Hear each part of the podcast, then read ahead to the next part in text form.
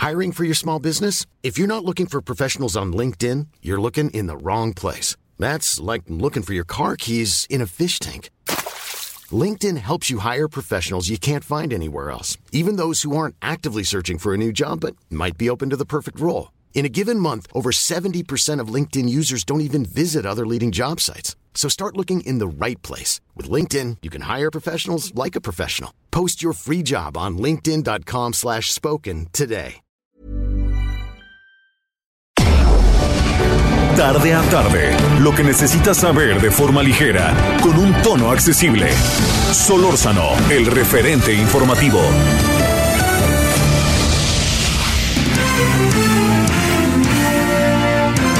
Bienvenidos, ¿cómo están ustedes? Les saludamos cordialmente en este viernes 15 de abril del año 2022. A nombre de todo el equipo de El Referente Informativo de Javier Solórzano, les saludamos en esta tarde también Gabriel González Moreno y su servidor Heriberto Vázquez Muñoz. Vamos a hacer un repaso con algunas de las entrevistas más sobresalientes que ustedes han solicitado volver a escuchar. A través del Heraldo Radio, Silvia Schmelkes del Valle es vicerectora académica de la Universidad Iberoamericana de la Ciudad de México. Una plática muy interesante es la que ocurre con ella en torno a que México se participará en la prueba de PISA y también de que la jueza suspende el programa La Escuela es Nuestra de la Secretaría de Educación Pública. Aquí está el referente informativo en esta charla con la maestra Silvia Schmeckels del Valle. No nos queda de otra que seguir en PISA, debemos de seguir en PISA. ¿Qué importancia, qué importancia tiene PISA? ¿Qué hacemos? A mí me parece muy importante que sigamos en PISA. Este, estamos en PISA desde el mero principio, desde el año 2000. Este, no hemos interrumpido una sola aplicación. Tenemos una historia, o sea, el historial del rendimiento académico de nuestros estudiantes de 15 años, desde el 2000 cada tres años en las materias de lectura, de ciencias y de matemáticas, ¿no? Y bueno, con gracias a eso, pues podemos saber cómo están nuestros estudiantes en una prueba que es muy exigente, eso hay que decirlo, es una prueba que eh, más bien apela al uso de las habilidades superiores de pensamiento más que a los conocimientos. Es una prueba que lo que busca es que los estudiantes usen los conocimientos que deben de tener, pero para enfrentar nuevos retos, para hacer inferencias, para resolver problemas, para este, hacer analogías, ¿no? Entonces, este es una prueba sumamente exigente y bueno, pues sabemos eh, cómo están nuestros estudiantes y cómo han evolucionado a lo largo del tiempo. Tenemos la buena noticia de que en matemáticas, pues cada vez nos va mejor mejor y creo que eso fue algo como muy muy alentador eh, no así en el caso de lectura y en ciencias que estamos más o menos igual que cuando que en el año 2000 cuando empezamos pero bueno pues eso nos ayuda a saber a dónde tenemos que ponerle el énfasis en nuestro currículum no por otra parte pues nos da la posibilidad de compararnos internacionalmente y si bien al principio pues la comparación era con los países de la OCDE ahora ya no es así ahora son setenta y tantos países del mundo que participan de todos niveles de desarrollo y pues nos podemos comparar con eh, naciones hermanas de América Latina, que ya son varias las que están participando, eh, con países de habla hispana, eh, también pues con países con niveles de desarrollo similares al nuestro y, también con los benchmarks de los países que están este, en mejores niveles, ¿no? Y bueno, eso siempre nos ayuda. Sabemos que PISA no tiene consecuencias, o sea, es una prueba basada en una muestra de estudiantes y entonces no tiene consecuencias, no perjudica a nadie, no, este, digamos, no eh, eh, balconea como por, decirlo vulgarmente a nadie. Este y entonces bueno pues es algo que más bien lo que nos proporciona es información que tanta falta nos hace sobre todo ahora después de la pandemia porque sabemos que se perdieron aprendizajes y pues la prueba PISA que vamos a aplicar este año nos va a permitir saber qué tanto no a ver oye eh, ¿Por qué parecía el gobierno reticente a esta prueba e incluso se canceló y ahora estamos de vuelta. ¿Qué, qué fueron las cosas que eventualmente pudieron pasar? Bueno, yo creo que, este gobierno es eh, un gobierno que no está muy de acuerdo con la evaluación en términos generales, ¿no? Y que la evaluación estandarizada, eh, pues es con la que menos está de acuerdo. El, gobierno habla de una evaluación formativa, diagnóstica, pero no una evaluación estandarizada, digamos. Eso es eso es algo con, la que, con lo que no está de acuerdo.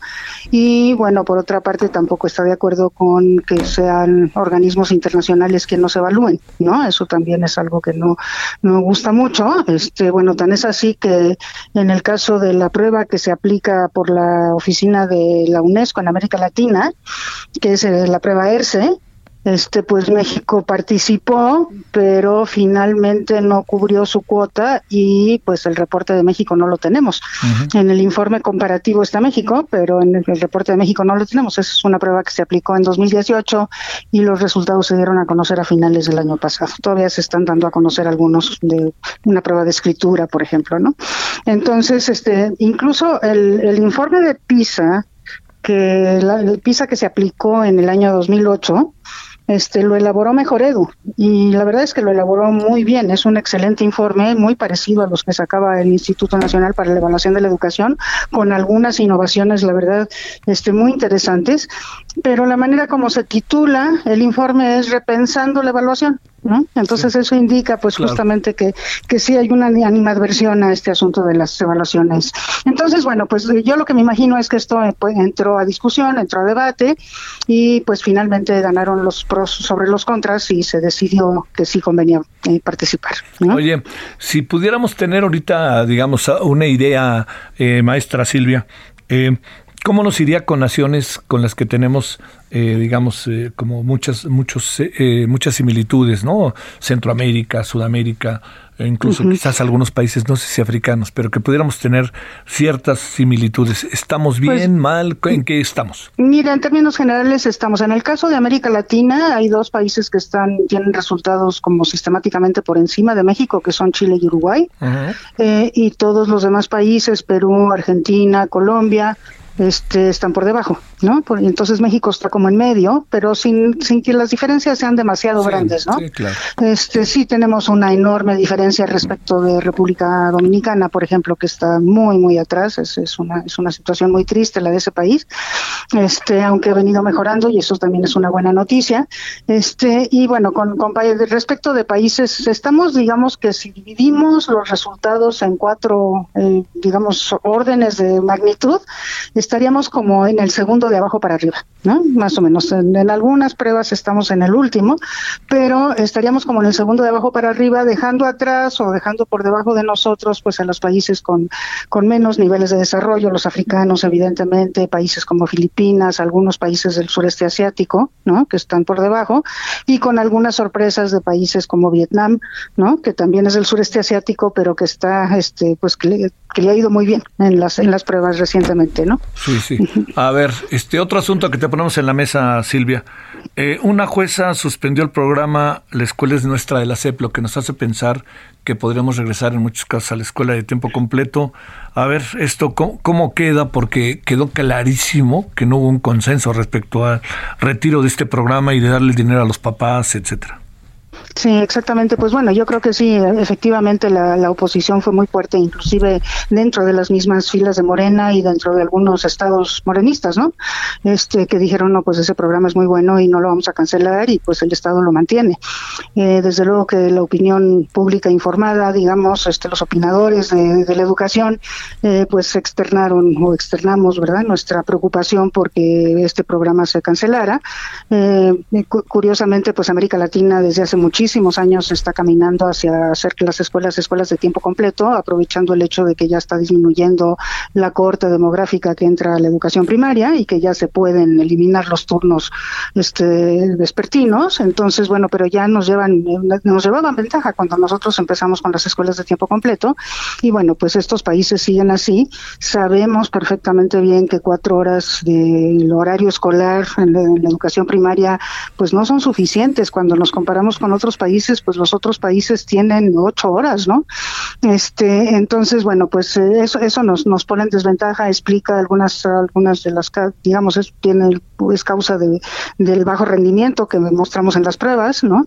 Entonces, y bueno, por otro lado, lo más importante es que estas escuelas de tiempo completo, pues le permiten a los estudiantes eh, tomar alimentos dentro de la escuela y bueno, estas escuelas empezaron trabajando justamente en las, en las zonas más necesitadas Este, y bueno, pues cancelarlo es, un, es una especie de contradicción con los principios de este gobierno, ¿no? Que habla de primero los pobres, porque justamente beneficiaba más a los que más lo necesitaban, al revés de lo que suele suceder con los programas, ¿no? Entonces, pues la verdad es que a todos nos agarró de sorpresa la decisión de cancelar el programa. Cuando se dijo que eh, se iba a hacer a través de la escuela es nuestra, la verdad que muchos de nosotros dudamos que eso pueda ser eficiente, porque quienes toman las decisiones ahí son las propias comunidades y pues puede haber, digamos, necesidades que ellos perciban como, como más importantes o más urgentes. Y luego, pues comprobar los gastos es una complicación, ¿no? Eso ya también tenemos experiencia como país con el programa de escuelas de calidad, ¿no? Este que se, exigía que las escuelas eh, rindieran cuentas de manera muy, muy estricta y que pues eso restaba tiempo, añadía carga administrativa a los directores y a los docentes. Este, y entonces, bueno, pues ahora si se va a pedir algo así, pues es muy difícil que las comunidades puedan responder y si no se va a pedir algo así, pues la verdad es que no sé cómo vamos a dar cuenta del uso de estos recursos. Entonces, pues la verdad es que la noticia de la mañana eh, pues fue muy bienvenida, yo creo que por muchas personas, ¿no? Bueno, la, la, otra cosa que hace la escuela de tiempo completo es este tener a los niños este, en la escuela bien cuidados, ¿no? Mientras los padres pueden trabajar. Oye, entonces también. Silvia, ¿cómo, ves este asunto de, en general, así? Te diría, de darle el dinero a los papás o a los propios jóvenes? ¿Cómo, lo encuentras, las becas, etcétera? Y, y, y, hasta donde yo entiendo no hay un pleno seguimiento de cómo utilizan el dinero este, uno confía en ellos, etcétera. Todo esto, ¿cómo lo ves en el terreno concreto, en la práctica concreta, Silvia? Pues mira, sí, sí, es muy difícil, digo, el dinero se les entrega y la verdad es que pues sí, no, no sabe, no acaba sabiendo uno para qué se utiliza, ¿no? Este, en el caso de las becas, por ejemplo, pues a las familias, a los muchachos se les da la beca y pues tampoco sabemos si efectivamente esa beca sirve para asegurar que estén asistiendo a la escuela con todo lo necesario, que para eso son, ¿no?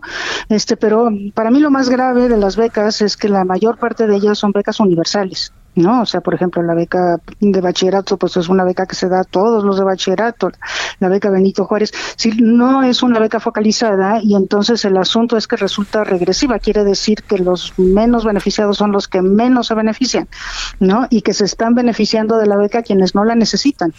Eh, y eso pues es una es un, eh, pues una medida totalmente regresiva en lugar de progresiva que tendríamos que estarle dando más a los que más lo necesitan y ya se empieza a notar no como pues este sí efectivamente los sectores más pobres los el 20% más pobre de los muchachos que están recibiendo las becas son los que se ven más perjudicados este en comparación con lo que era antes no cuando estaba focalizada la beca con el programa Prospera por ejemplo no no sabes qué hacer con el dinero o qué es lo que pasará eh no, ya, bueno, yo, yo me lo explico porque son programas muy clientelares, ¿no? O sea, tú entregas este dinero en efectivo a las personas de manera directa o a las comunidades y pues bueno, las personas quedan muy agradecidas. Pero el problema de eso es que en el momento en el que tú quieras retirar ese programa, vas a tener un problema muy serio, ¿no? respecto de esas personas que pues ya están acostumbradas a recibirlo, ¿no? Es lo mismo con la pensión de los adultos mayores, ¿no? Que también es totalmente universal y pues los, se recibe por gente que no lo necesita. Alejandro Calvillo es director de El Poder del Consumidor. Y es que el Poder del Consumidor interpone denuncias en contra de funcionarios y exfuncionarios funcionarios del COFEPRIS. Esta es la charla que tiene Javier Solórzano, el referente informativo en este espacio que estamos eh, teniendo para ustedes. El Poder del Consumidor interpuso denuncias en contra de funcionarios y exfuncionarios de la COFEPRIS. ¿Por qué no vamos ahora sí que desde el principio? ¿De qué se trata, Alejandro? ¿De qué los están acusando? Y hasta dónde se puede saber quiénes son las personas involucradas. Pues mira, eh, se trata de un asunto que ya lleva 12 años eh, y se trata de una serie de documentos que lo que evidencian es eh, el posible, no porque hasta que se compruebe, pero que todo indica que eso sucedió, contubernio entre funcionarios de COFEPRIS y la empresa Coca-Cola para establecer aquel etiquetado de alimentos que tuvimos en contra de todas las recomendaciones de la Organización Mundial de la Salud, del Instituto Nacional de Salud Pública y de la evidencia existente. Y tres partes, tres grupos de documentos fueron muy importantes en lo que estamos presentando en denuncias contra estos exfuncionarios, principalmente encabezados por Patricio Caso, que era el director general adscrito a la oficina de Miquel Arriola, comisionado federal de COFEPRIS, y al propio Miquel Arriola y a otro de los comisionados de la COFEPRIS. Eh, nosotros, cuando Peña Nieto en 2013 anuncia la Estrategia Nacional para la Prevención y el Control del Sobrepeso, la obesidad y la diabetes, se anuncia que se va a poner un etiquetado que realmente ayude a los consumidores a distinguir entre alimentos mejores y alimentos peores, digámoslo, digámoslo así. Este, en 2010, es decir, tres años antes, Coca-Cola ya había introducido un etiquetado porque sabían que eso iba a pasar y fue el primero en poner este etiquetado que se llamaba el GDA, ¿no? Que tenía un criterio de azúcar del doble, casi del doble de lo que recomendaba como máximo tolerable la Organización Mundial de la Salud para todo un día. Nosotros en 2010, cuando 2011, cuando Coca-Cola empezó a usarlo, lo denunciamos, ¿sí? Ante la Secretaría de, Salud. Al año siguiente, entre 2011 y 2012, con México que agrupa todas estas empresas de alimentos y de bebidas, sí, lo introdujo en todas las grandes eh, empresas transnacionales, Kellogg, Nestlé, todos empezaron a utilizar este etiquetado.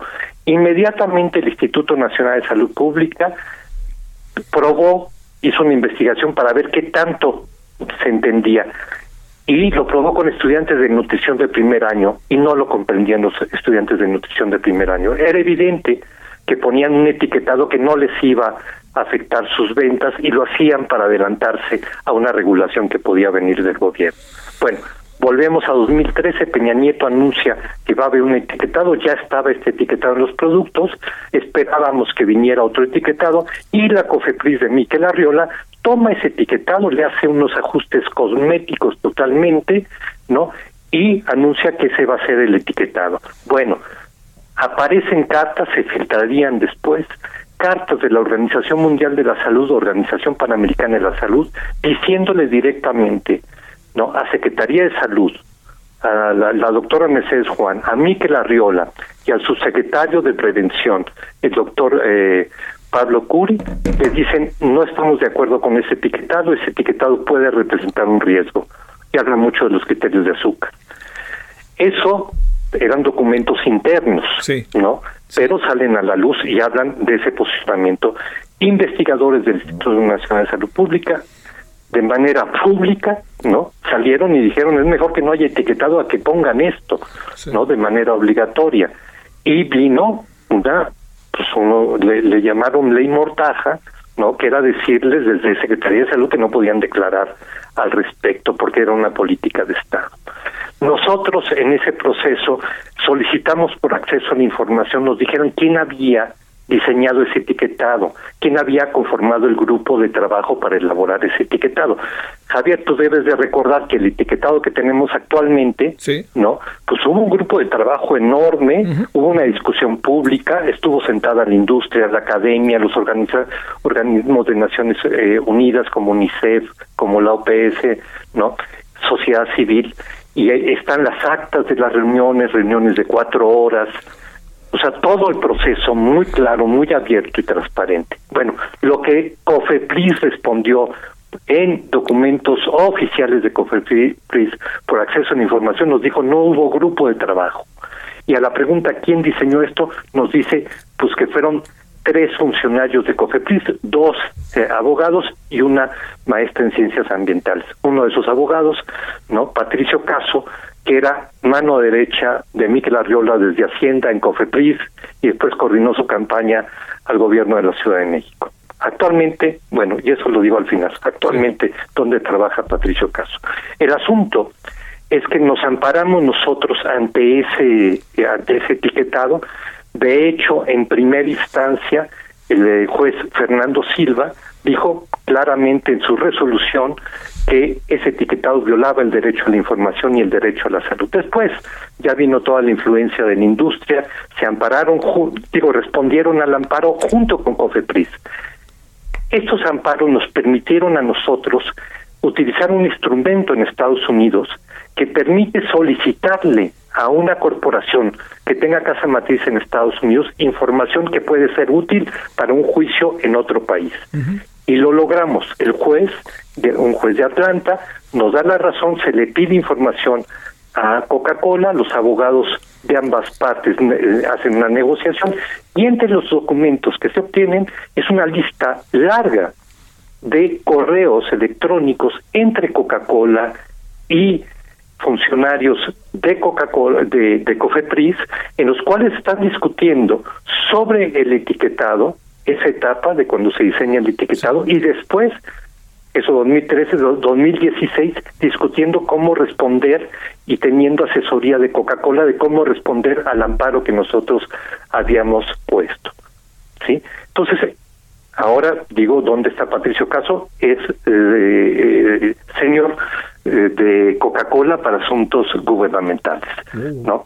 Entonces, eh, lo que se evidencia es un contubernio total entre esos funcionarios de Coca-Cola y bueno, entre los ex funcionarios y en ese momento funcionarios de Cofepris y los directivos de Coca-Cola, ¿no? Para diseñar el etiquetado y para defenderse cuando nunca, nunca crearon un grupo de trabajo, nunca consultaron a los institutos nacionales de salud.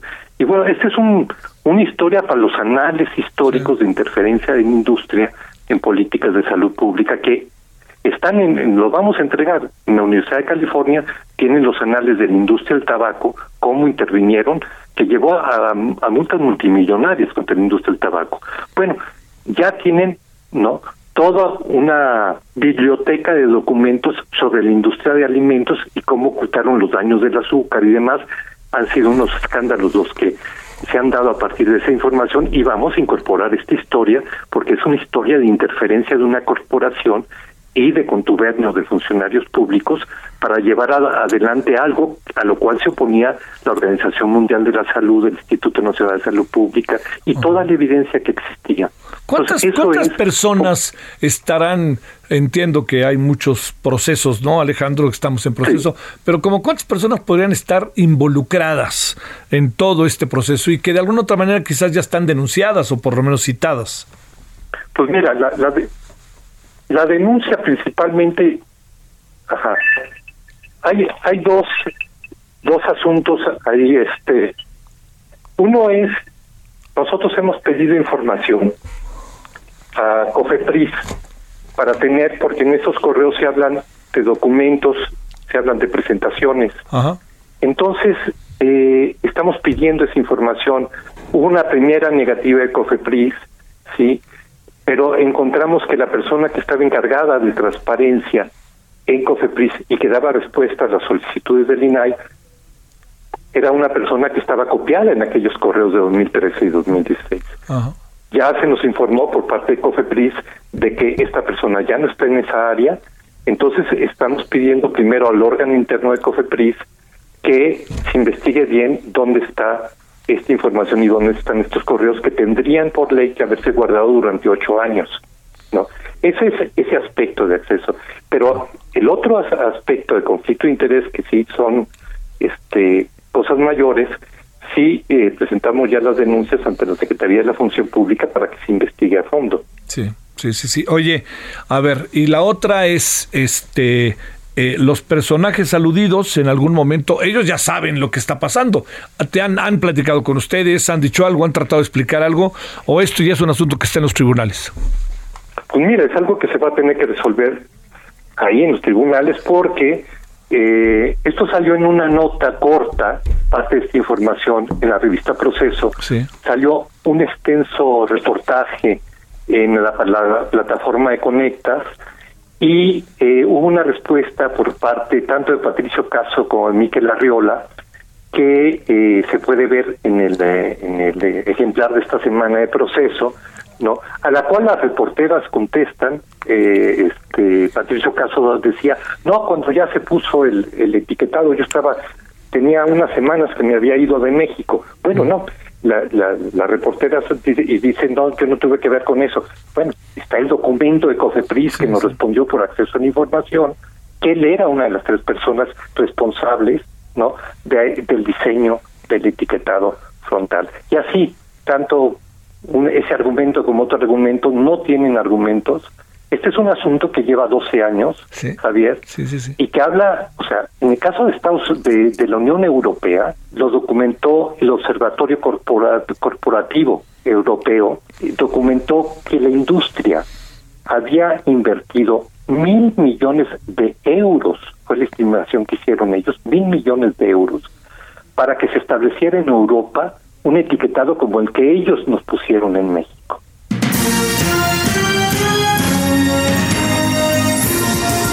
Tenemos mensajes y estamos de regreso con ustedes para continuar con esta serie de charlas que va teniendo el referente Javier Solórzano en su espacio, en lo más relevante que tiene para ustedes.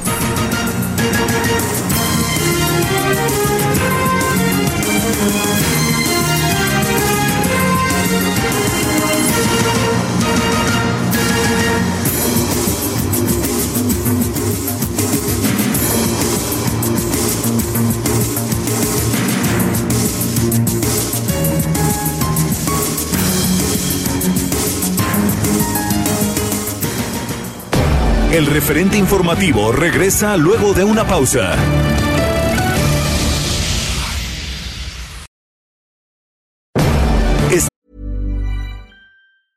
Hiring for your small business? If you're not looking for professionals on LinkedIn, you're looking in the wrong place. That's like looking for your car keys in a fish tank. LinkedIn helps you hire professionals you can't find anywhere else, even those who aren't actively searching for a new job but might be open to the perfect role. In a given month, over 70% of LinkedIn users don't even visit other leading job sites. So start looking in the right place. With LinkedIn, you can hire professionals like a professional. Post your free job on linkedin.com slash spoken today. Estamos de regreso con el referente informativo.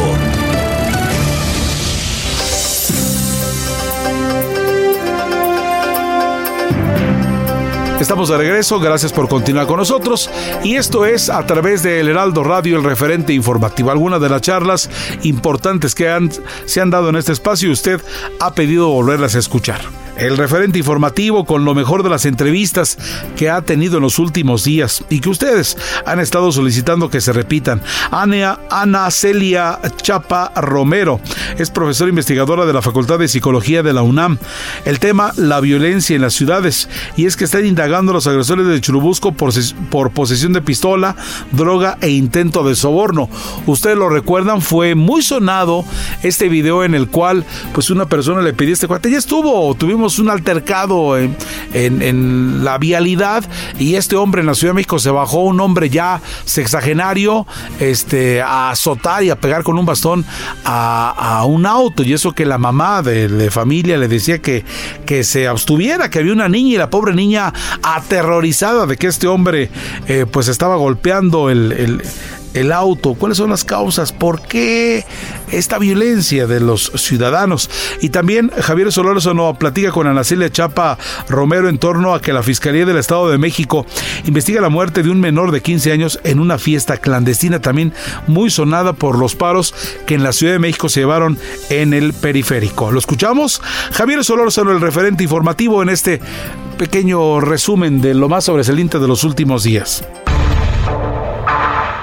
Sé que estás al tanto de todo, pero ¿qué andará pasando? Nomás déjame recordarlo para, para el público, ¿no? Este, a ver, eh, indagan, están indagando a los agresores de Churubusco, la Policía del Estado de México, la Fiscalía investiga la muerte de un menor de 15 años, hay líos que uno alcanza a apreciar cotidianamente en las calles de la ciudad. Este, ¿qué nos anda pasando? ¿Pasa más en las grandes ciudades? ¿Andamos medio alterados? ¿O qué es lo que sucede? ¿O hay un clima alterado? ¿Qué alcanzas a apreciar, Ana Celia? Claro, pues sí, hemos tenido como recientemente muchas noticias, o sea, en cuanto se quitan más restricciones de la pandemia que con todo lo, las, eh, digamos, con todo lo que eso puede llevarnos a discutir, ¿no? De, de, qué políticas se implementaron o no, si fueron más restrictivas que en otros países, pero es eh, llama la atención que en cuanto eso pasa, se dan estos estallidos de violencia públicamente, que no quiere decir que no pasaban en el ámbito conocido como de lo privado, porque también ahí están las estadísticas de un aumento significativo en las violencias, eh, en la violencia intrafamiliar, ¿no? Pero esto nos habla de, de situaciones ahí de una violencia que, que escapa, que de alguna manera eclosiona eh, al, cuando se puede salir a las calles. Y también recuerdo lo de las barras, ¿no? De fútbol lo que sucedió en este enfrentamiento y que creo que todo está muy relacionado. Creo que primero tendríamos que hablar, justo retomando lo que, lo que estabas mencionando hace un, momento, de la impunidad que prevalece en nuestro país y, y que está también muy relacionado porque cuando veía las noticias de que encontraron en el auto de estos de este de estos agresores de Churubusco, estos hombres del Kia, armas de fuego, ¿no? drogas, etcétera, pues de la estas de los efectos que sigue teniendo esta política de securitización, ¿no? Eh, en torno a la aportación de armas de fuego, de todo lo que ha sido significado la delincuencia organizada con la con la trata, la venta de armas de fuego y drogas, ¿no? Eh, la organización de fiestas clandestinas, ahí habla de impunidad también, ¿no? En, en, el Estado de México, donde sucedió lo de este menor de edad, un tejido social deteriorado, deteriorado por las desigualdades sociales, eh, la y también se puede mirar desde una perspectiva de los mandatos o esta construcción de la masculinidad, porque llama la atención estos enfrentamientos entre varones en, en, estos espacios del fútbol, que también ya se ha analizado que tiene que ver con impunidad y con los negocios que hay ahí de los este, en, en este deporte.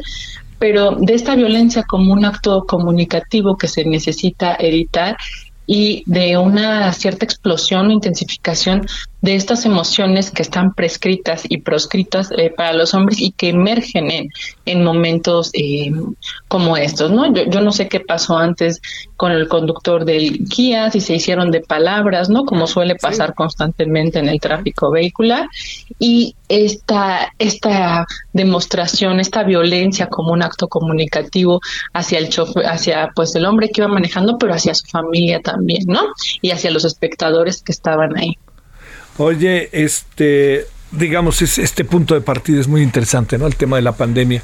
El ambiente de las ciudades, el ambiente político, puede también tener algo que ver o esto tiene que ver con otras variables cotidianas, condición humana, las dificultades para muchas cosas en las ciudades. Claro, no, creo que se engarzan, ¿no? O sea, intersectan entre estas este, situaciones, digo, que se vivieron pues como y como el encierro aparte ah, y también toda esta impunidad que se vivieron porque ahí estaban las violencias también estos con estas estadísticas no que podemos mirar en la que ofrece el secretariado ejecutivo y que podemos mirar también en las llamadas de emergencia al 911 este, y que está ahí que estañan porque hay eh, creo que más crisis económicas eh, menos posibilidades entonces de volcar esto que de alguna manera en psicología se ha, eh, hablado, se ha discutido de, cómo la agresión es algo inherente al ser humano, pero puede haber posibilidades de transformarla en otras cosas, ¿no?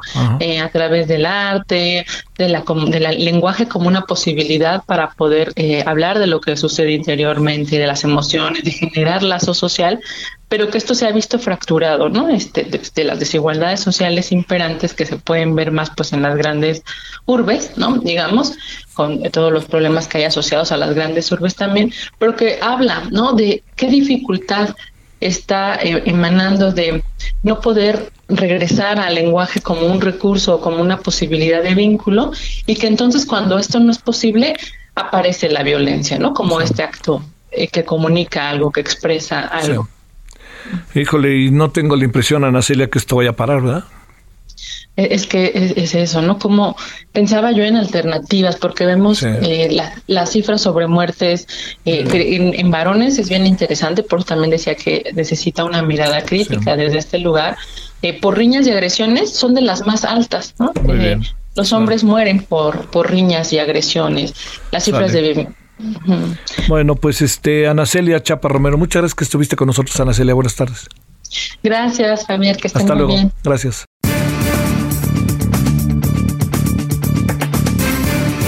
Estamos en el Heraldo Radio. Arturo Huertes, profesor de posgrado de la Facultad de Economía de la Universidad Nacional Autónoma de México. Heriberto Vázquez le saluda en esta presentación del resumen de lo que más sobresaliente tiene Javier Solórzano.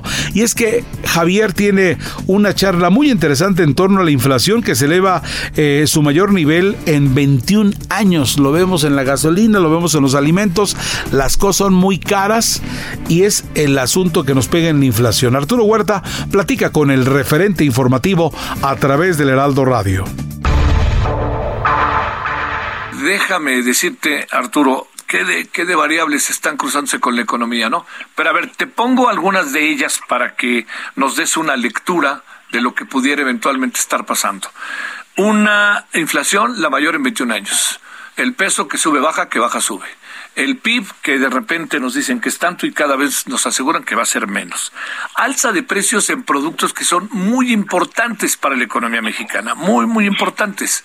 Nos sacan de los 25 países más atractivos de las llamadas economías emergentes. Traemos una bronca con Estados Unidos que puede empezar a escalar derivado de la reforma eléctrica. Este, y entonces pareciera que hay augurios muy delicados, ¿no? Muy, muy inquietantes que no sé si estemos en posibilidad de revertir, resolver o asumir que ahí viene, ¿no? Mira, efectivamente, eh, vamos uno por uno.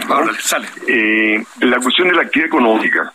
El, el, gobierno, o bueno, las autoridades monetarias y hacendarias han venido priorizando la estabilidad del tipo de cambio, la estabilidad peso-dólar y tenemos un, tipo de cambio estable. O sea, después de que se había disparado 25 pesos por dólar en marzo del, del 2020, este, está en niveles eh, de 19.80, 20 pesos por dólar. ¿no? Ahora, ¿por qué, por qué eh, esa preocupación de estabilizar el tipo de cambio? Porque eso actúa a favor del capital financiero.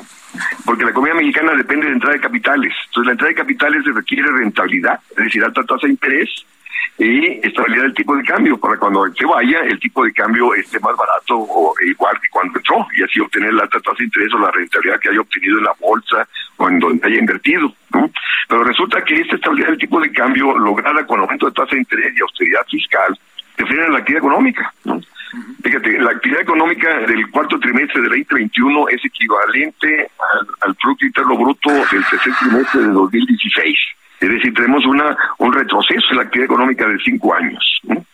Eh, entonces el gobierno dice, no, eso fue la pandemia. Pues no, la pandemia afectó a todo el mundo, perdóname, pero la cuestión es de que no, no, el resto de las economías no traen niveles de actividad económica del 2016.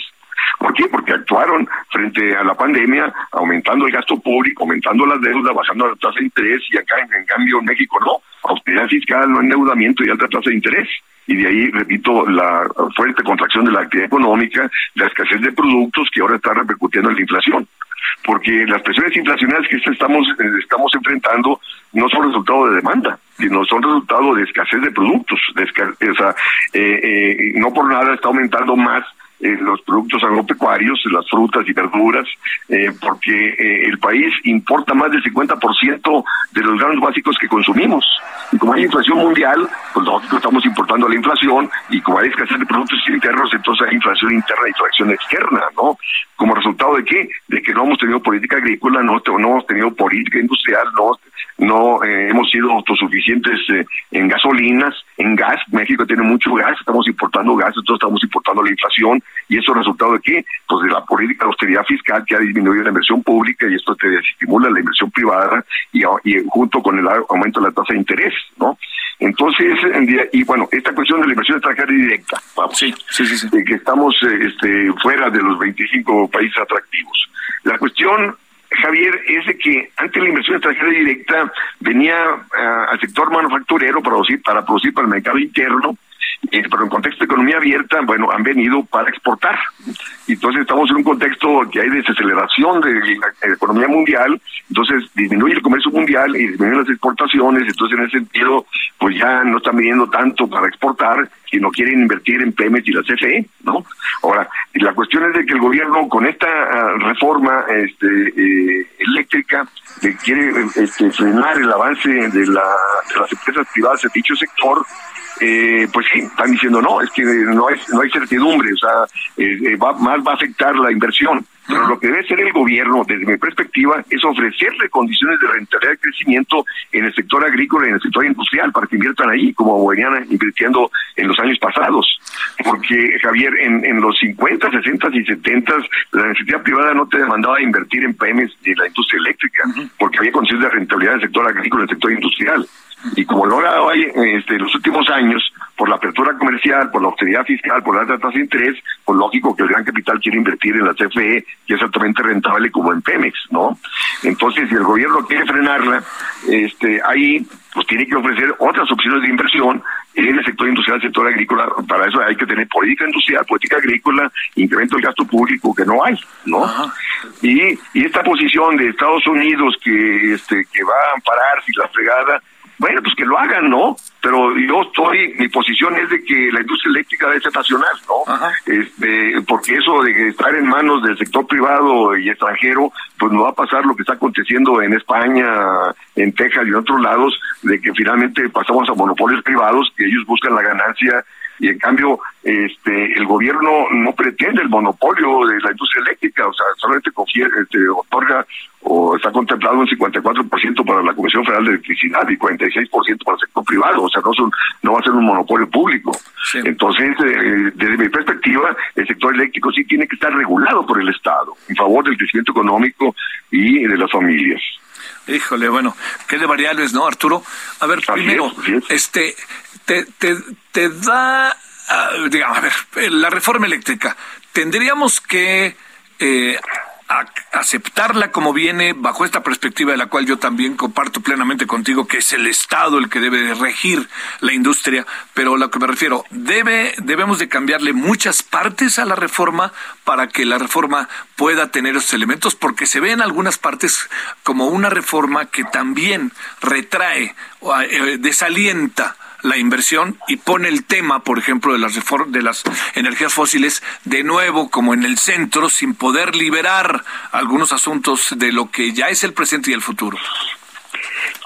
Mira, Javier, o sea, ¿por qué eh, este, los opositores o las empresas privadas este, que están en contra de la reforma del gobierno que sacan mucho la cuestión de las energías fósiles, que ellos tienen energía limpia?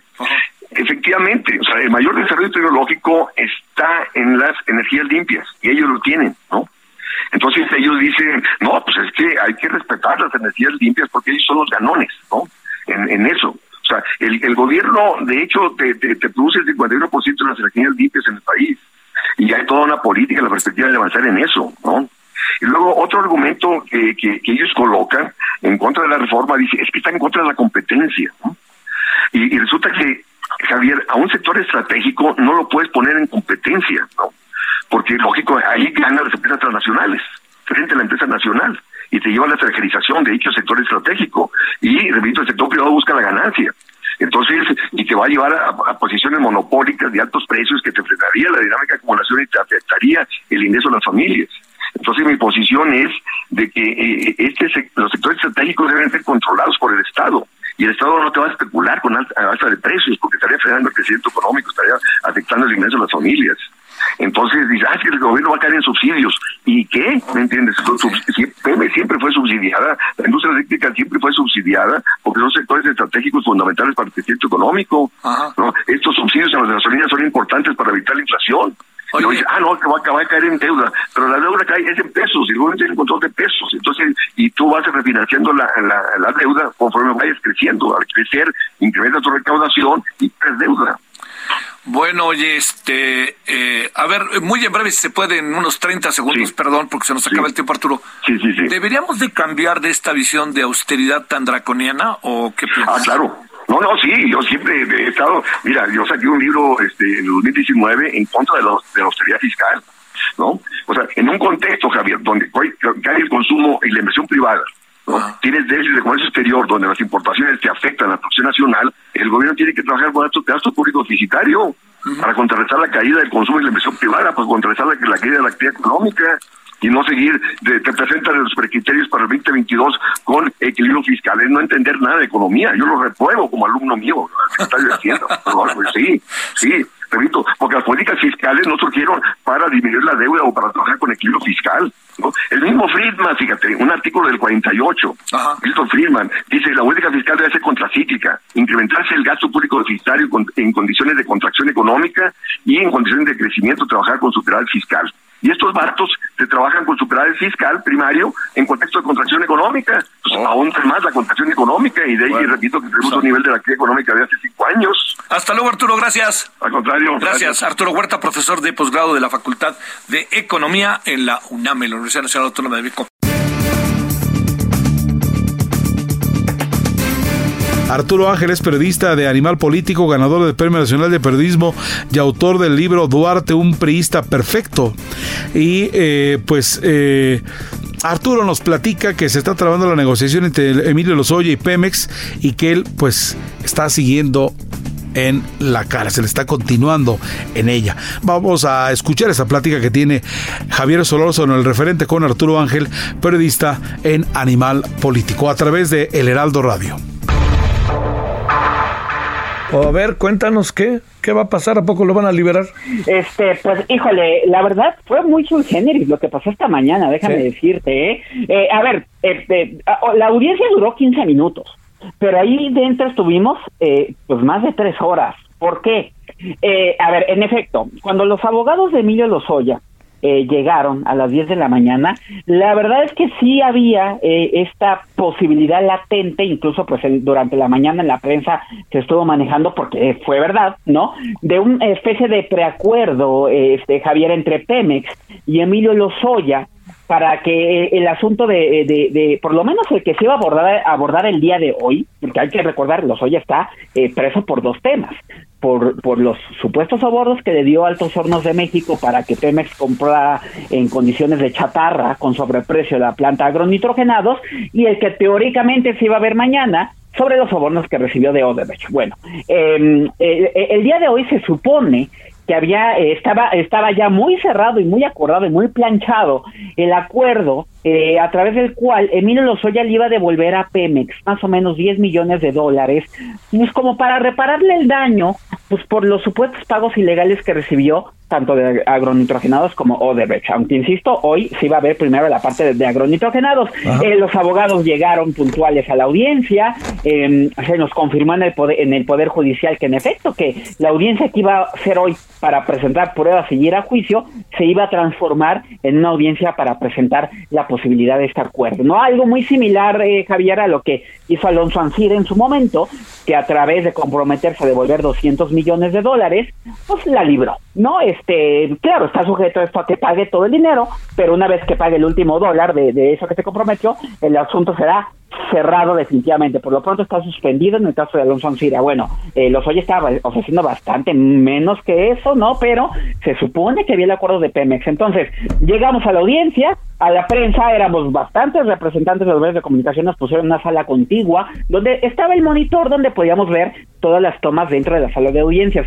Vimos que estaba Emilio Lozoya en una actitud relajadísima, básicamente calmadísimo, eh, recargado, leyendo, eh, eh, leyéndose un libro, estaba con un vapeador, este, Javier, aunque no me lo creo, yo nunca había visto eso, que estaba con un cigarro electrónico ahí, básicamente parecía que estaba como si hubiera estado esperando a alguien en un café de la condesa, haz de cuenta que así, llegó su mamá, eh, platicando, se abrazó con su mamá, eh, no, podíamos escuchar qué decían porque en la sala contigua solo tenemos el audio, los micrófonos evidentemente estaban apagados porque la audiencia formalmente no había iniciado, pero la verdad es que en esta comunica eh, comunicación no verbal es muy, eh, es muy fácil saber lo que está pasando, a lo mejor no lo que se dice, pero sí las actitudes, Javier. Y, y se veía una actitud, yo te diría que de bastante confianza. El problema es que comenzó a pasar el tiempo y la audiencia no arrancaba.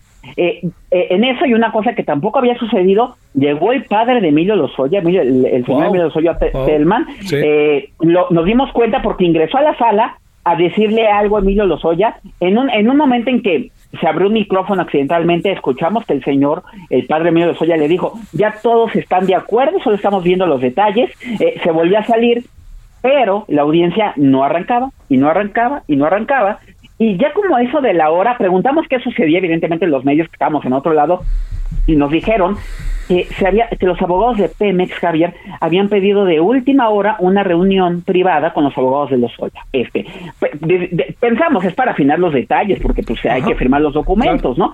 Pues, eh, pero no empezó y, a la hora regresó el señor el padre de Emilio Soya ya traía un gesto que sí se le veía de seriedad no algo le dijo a, a, Emilio Soya y a su madre y a partir de ese momento sí empezaron a cambiar los semblantes este las actitudes que se veían de estas eh, relajadas y despreocupadas eh, eh, al parecer se le cambió el rostro pues se le empezó a desencajar el rostro de Emilio Lozoya volvió a salir el señor y prácticamente una hora cuarenta minutos después de, la, de, que está programada la audiencia, ingresó por tercera vez el padre de Lozoya, jaló una silla, se sentó al lado de ellos y por diez minutos estuvo hablando y en esos diez minutos fue muy notorio, eh, Javier, que el acuerdo se había caído. O sea, eh, los gestos de los Oye llevándose las manos a la cabeza, eh, eh, moviendo las manos como preguntándole algo a su papá, pero una cuestión de, de como de reclamo, evidentemente supongo que no hacía él, sino no sé, era, suponemos que estaba preguntando, pero ¿por qué? Si esto ya estaba, no sé qué, o sea, la, gesticulación era muy clara, la mamá de Emilio Lozoya este, le, agarraba la, la, la, pierna un poco como el tema de calma, ¿no? Este, el señor volvió a salir, se abrazó Lozoya con su madre como tres veces, en fin, era, era, fue muy notorio que el clima de ánimo del principio ya se había caído. Finalmente, a eso de las doce y veinte, arrancó la audiencia, donde ahora sí ya nos metieron en la misma sala que Emilio Lozoya y a todas las partes, donde ya por fin salió el juez. El juez confirmó que habíamos iniciado con retraso por esta entrevista en privado, y pues ya ahí oficializaron los abogados de Emilio Lozoya, eh, Javier, que la audiencia de hoy era para este acuerdo, pero que eh, los representantes de Pemex habían, les habían pedido información eh, pues el día de hoy con la que no contaban y que era necesario eh, pues más tiempo, digamos que era la forma elegante de decir que el asunto se había complicado. Habló la abogada de Pemex simplemente para decir eh, consideramos que no están dadas las condiciones en este momento para, para un acuerdo. El juez les hizo el extrañamiento de, oigan, este, pues, eh, eh a ver, en efecto, un acuerdo reparatorio nace de un consenso entre las partes. Si no están de acuerdo ahorita, voy a dar la prórroga de 10 días, sería una prórroga de 10 días para que lo cierren, pero por favor, avísenme desde antes, porque si no, pues estamos aquí esperando y hay otras audiencias en espera. Lo que pasa, Javier, es que yo creo que era notorio que en la mañana estaba todo pactado y que algo pasó en el transcurso de la mañana, en esas dos horas, que el asunto se terminó cayendo. Hasta aquí el referente informativo en este viernes 15 de abril del año 2022 de el 2022 a través del Heraldo Radio. Gabriel González Moreno en la producción. Le saluda Heriberto Vázquez Muñoz. Gracias. Muy, pero muy buenas tardes. Hasta aquí, Solórzano, el referente informativo.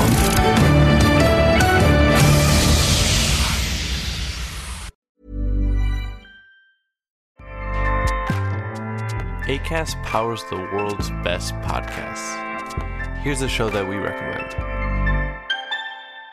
The Real Housewives is a guilty pleasure for most, but if you're looking to not feel guilty about that pleasure, tune in to Everything Iconic with me, Danny Pellegrino, where I break down all the messy moments and behind the scenes antics of Bravo's popular franchise. And on Everything Iconic, I also interview celebrity guests like Kelly Ripa, Kiki Palmer, Drew Barrymore, Cameron Diaz, and more about their guilty pleasures, their past work, and so much more.